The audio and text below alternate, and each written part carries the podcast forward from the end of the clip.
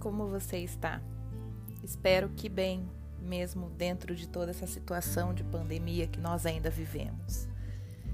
Gostaria de começar agradecendo o convite para voltar aqui para a gente poder conversar um pouquinho mais, sempre sobre o tema, né? O transtorno do espectro autista, que é um, um tema, uma temática que eu gosto muito de conversar e a gente entende o quanto é importante conseguir levarmos informação, porque levando informação a gente consegue ter um entendimento e até mesmo facilitar a observação de sinais e sintomas que precisem de algumas intervenções.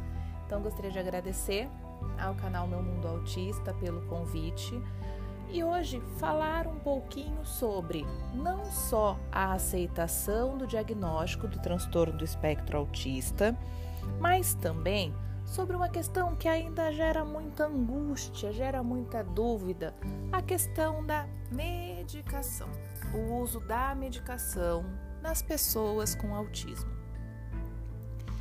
Bom, vamos começar recordando que quando nós falamos do transtorno do espectro autista ou das pessoas autistas, quando nós buscamos uma intervenção, um médico ou um tratamento, nós não buscamos uma cura, nós não buscamos uma resolução ou que a pessoa deixe de ser autista. A ideia quando nós buscamos uma avaliação, um tratamento, é, em primeiro lugar, uma investigação diagnóstica e depois, a avaliação de sintomas-alvo, sinais e sintomas que nós de fato precisemos manejar para poder dar qualidade de vida para a pessoa, para a criança, para o adulto. Tá?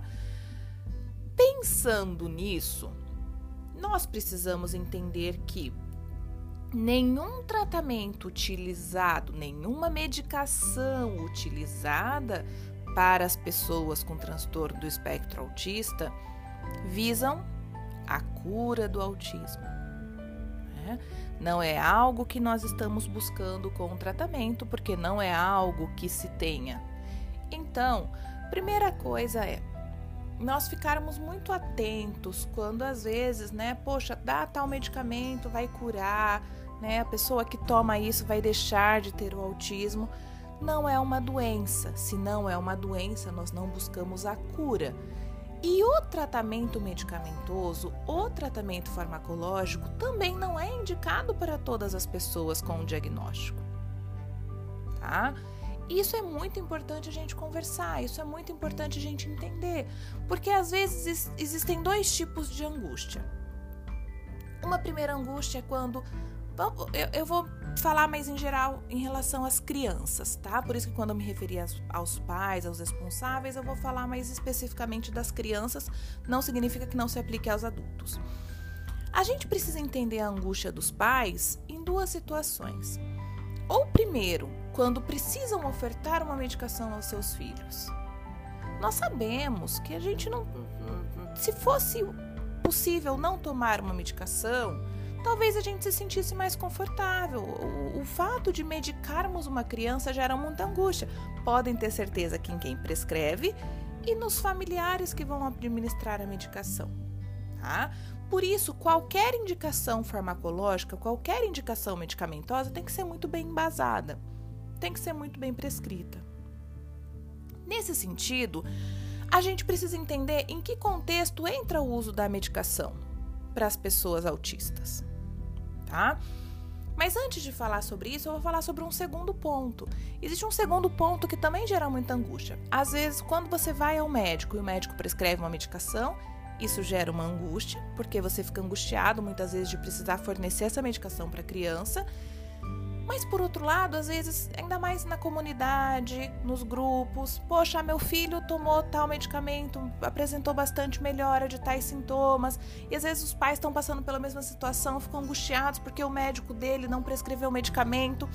Então, a questão da medicação, ela gera muita angústia, seja pelo fato dela existir, de você precisar medicar o seu filho, ou do seu filho não precisar da medicação e você ficar sem saber se aquela seria a melhor conduta, ok?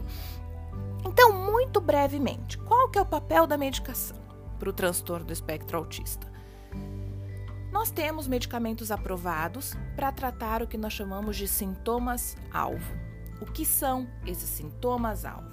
Sinais e sintomas, manifestações que a criança ou o adulto apresente e que precise ser manejado de forma farmacológica, ou seja, medicamentosa, para justamente poder fornecer qualidade de vida para aquela pessoa.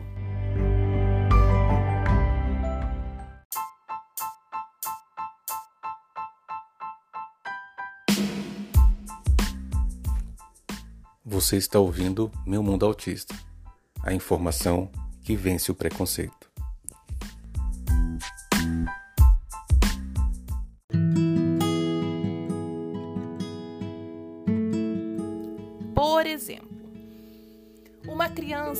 Quadro de agitação psicomotora, né, hiperatividade, uma agitação intensa, seja durante o dia ou seja à noite e que não dorme à noite.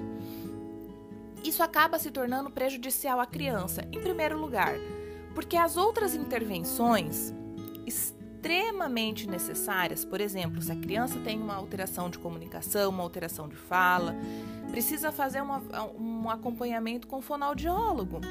Então, naquele momento, se a criança tem uma hiperatividade muito intensa, se ela tem uma agitação psicomotora, ela não vai conseguir render e, e, e conseguir desenvolver aquelas capacidades aprendidas e ensinadas nas terapias, tá?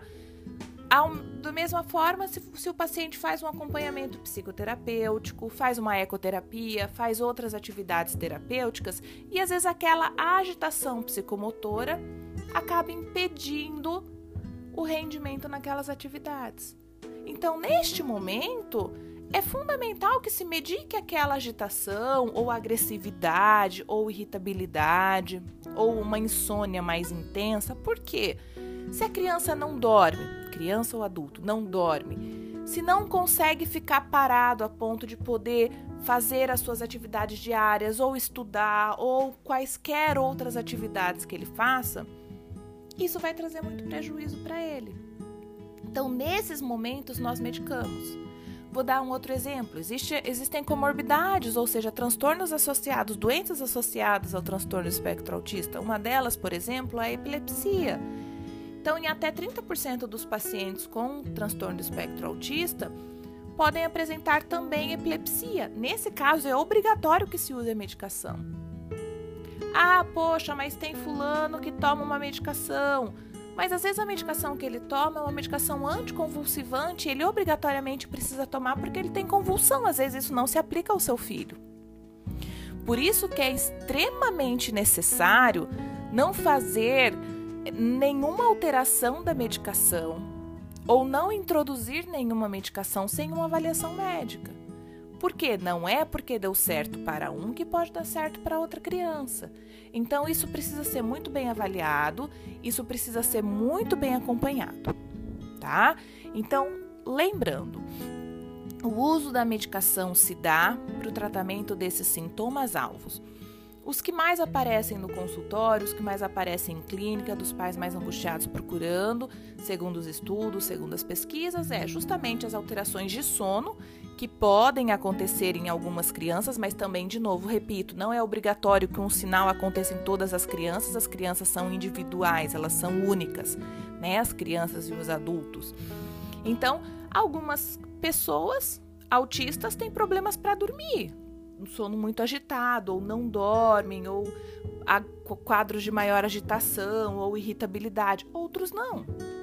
Então, nós precisamos avaliar caso a caso para entender qual situação a gente precisa medicar. Então, existem crianças e adultos que sim, vão chegar ao consultório e vão para casa simplesmente com a indicação de fazer as terapias que forem necessárias e cabíveis àquela situação e outros que vão sair com prescrição de medicação. Os que tiverem prescrição de medicação, é muito importante que tenha uma proximidade grande com o médico que prescreveu. Porque, eu repito, nós entendemos a angústia do, dos pais em medicar cada criança. Mas é muito importante que não se interrompa um tratamento sem a orientação. Às vezes, naquela, naquela interrupção do medicamento, o quadro que está em tratamento pode voltar mais intenso. Então, tenha essa proximidade com o seu médico. Se você está angustiado, converse. Fale para ele, explique que você está se sentindo inseguro. Nenhum médico se sente ofendido pelo pai ou pela mãe falar: Poxa, doutor, eu estou me sentindo um pouco inseguro. Explica melhor para mim, sabe? É, é, me deixa um pouco mais confortável em relação à medicação. Quanto mais confortável os pais, os cuidadores estiverem, mais sucesso vai ter o tratamento. Então é muito importante que não só a gente consiga, saiba, isso também serve para os médicos, que a gente não só prescreva a medicação, entregue a receita e mande o paciente para casa. Vamos assegurar que foi muito clara essa comunicação, que houve um entendimento primeiro do porquê se está tratando né? Por que a gente vai usar esse medicamento?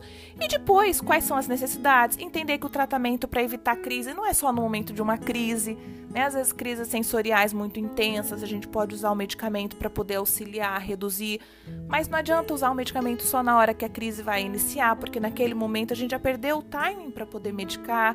Então, poxa, mas meu filho tem poucas crises, o médico orientou a tomar o remédio todos os dias. Isso, em geral, é essa a indicação, ok? Mas eu repito, cada caso é um caso, cada situação deve ser avaliada individualmente junto ao médico que prescreve a sua medicação. É muito importante que você sinta segurança nesse profissional que vai prescrever a sua medicação, ou a sua, ou a do seu filho, e que você siga adequadamente as orientações que ele passa. Ok?